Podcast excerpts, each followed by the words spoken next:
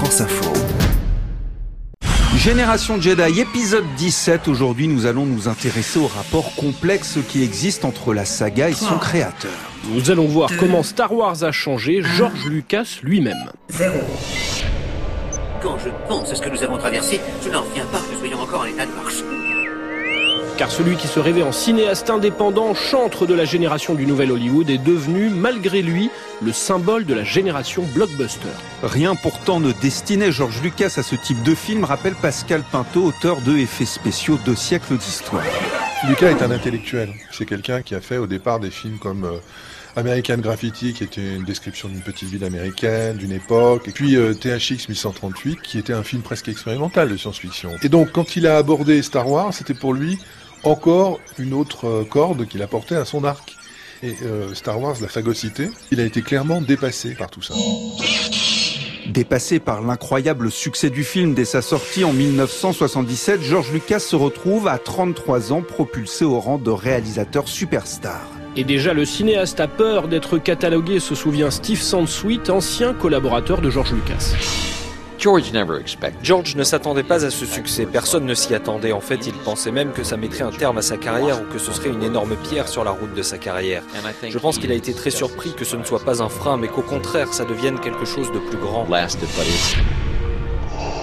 Je ressens beaucoup de force dans cette salle de cinéma. Car à ce premier film vont s'en ajouter de nouveau l'Empire contre-attaque en 1980 et le Retour du Jedi en 1983. Des succès qui lui rapportent des centaines de millions de dollars et lui permettent d'acheter son indépendance vis-à-vis d'Hollywood. Rafik Djoumi est journaliste, auteur de la biographie George Lucas, l'homme derrière le mythe en se retrouvant comme ça à la tête de ce, truc énorme, il va se passer quelque chose dans son esprit qui va le faire basculer parce que la seule chose à laquelle il croit fermement, c'est le contrôle, le contrôle sur sa création. Donc il va verrouiller tout ça, il va se voir comme une espèce de forteresse à l'écart d'Hollywood et ses rapports vont être très difficiles dans les années 80. Il va se retrouver immédiatement dans une position de pouvoir inouïe pour euh, quelqu'un d'aussi jeune à Hollywood.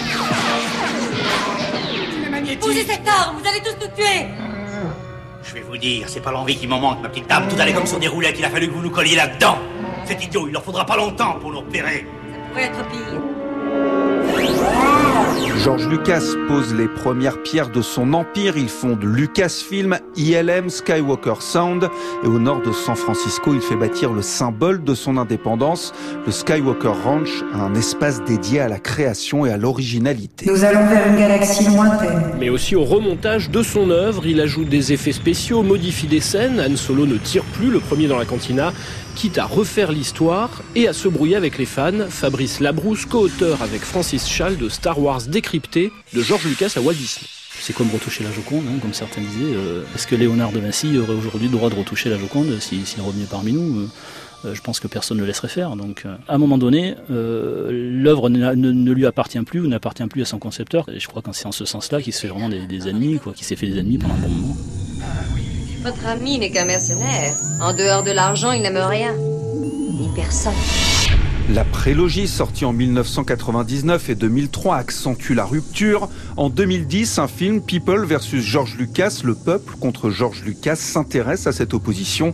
Des fans vont jusqu'à écrire une chanson intitulée George Lucas a violé mon enfance. Seigneur Lucas attend votre confirmation pour écouter de la musique avec lui dans son vaisseau. It was 1977 when the world became alive. A sci-fi movie so profound. Le côté obscur de George Lucas est puissant, il le dit et le répète, il ne fait pas des films pour les fans, le créateur c'est lui et personne d'autre. Une position qu'il a toujours assumée jusqu'à se brouiller avec Disney après avoir vendu à la multinationale la franchise Star Wars pour 4 milliards de dollars. Contrairement à ce qui était prévu dans un premier temps, le cinéaste ne participe pas ni de près ni de loin au dernier Star Wars, le réveil de la force. Et le cinéaste d'annoncer sur CBS au mois de novembre qu'il divorce de son œuvre, justifiant ainsi son absence. Quand vous rompez avec quelqu'un, la première règle, c'est pas de coup de fil. La deuxième règle, c'est de ne pas traîner près de la maison de son ex. La troisième règle, c'est de ne pas fréquenter les endroits où va son ex, coffee shop ou autre. Il faut juste dire non, stop, je passe à autre chose. Ne m'énerve pas, petit gars. Prends ta pelle et ton seau et va jouer. Il n'y aura plus de danger dès qu'on passera à la barre de l'hyperespace. Mais à 71 ans, George Lucas a du mal à passer à autre chose. Il ne cesse de donner des interviews et son avis sur ce septième opus. Personne par la guerre.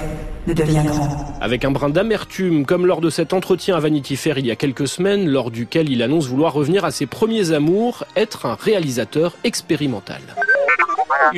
Vous faites un film et tout ce que vous récoltez, ce sont des critiques. Les gens vous disent quoi faire avant même que vous ne le fassiez. Ce n'est pas amusant et ça nuit à la créativité. Ça empêche de faire ce qu'on veut réellement faire. Je n'ai jamais aimé ça. J'ai commencé avec des films expérimentaux et c'est ce que je veux faire aujourd'hui, même si personne ne va les voir.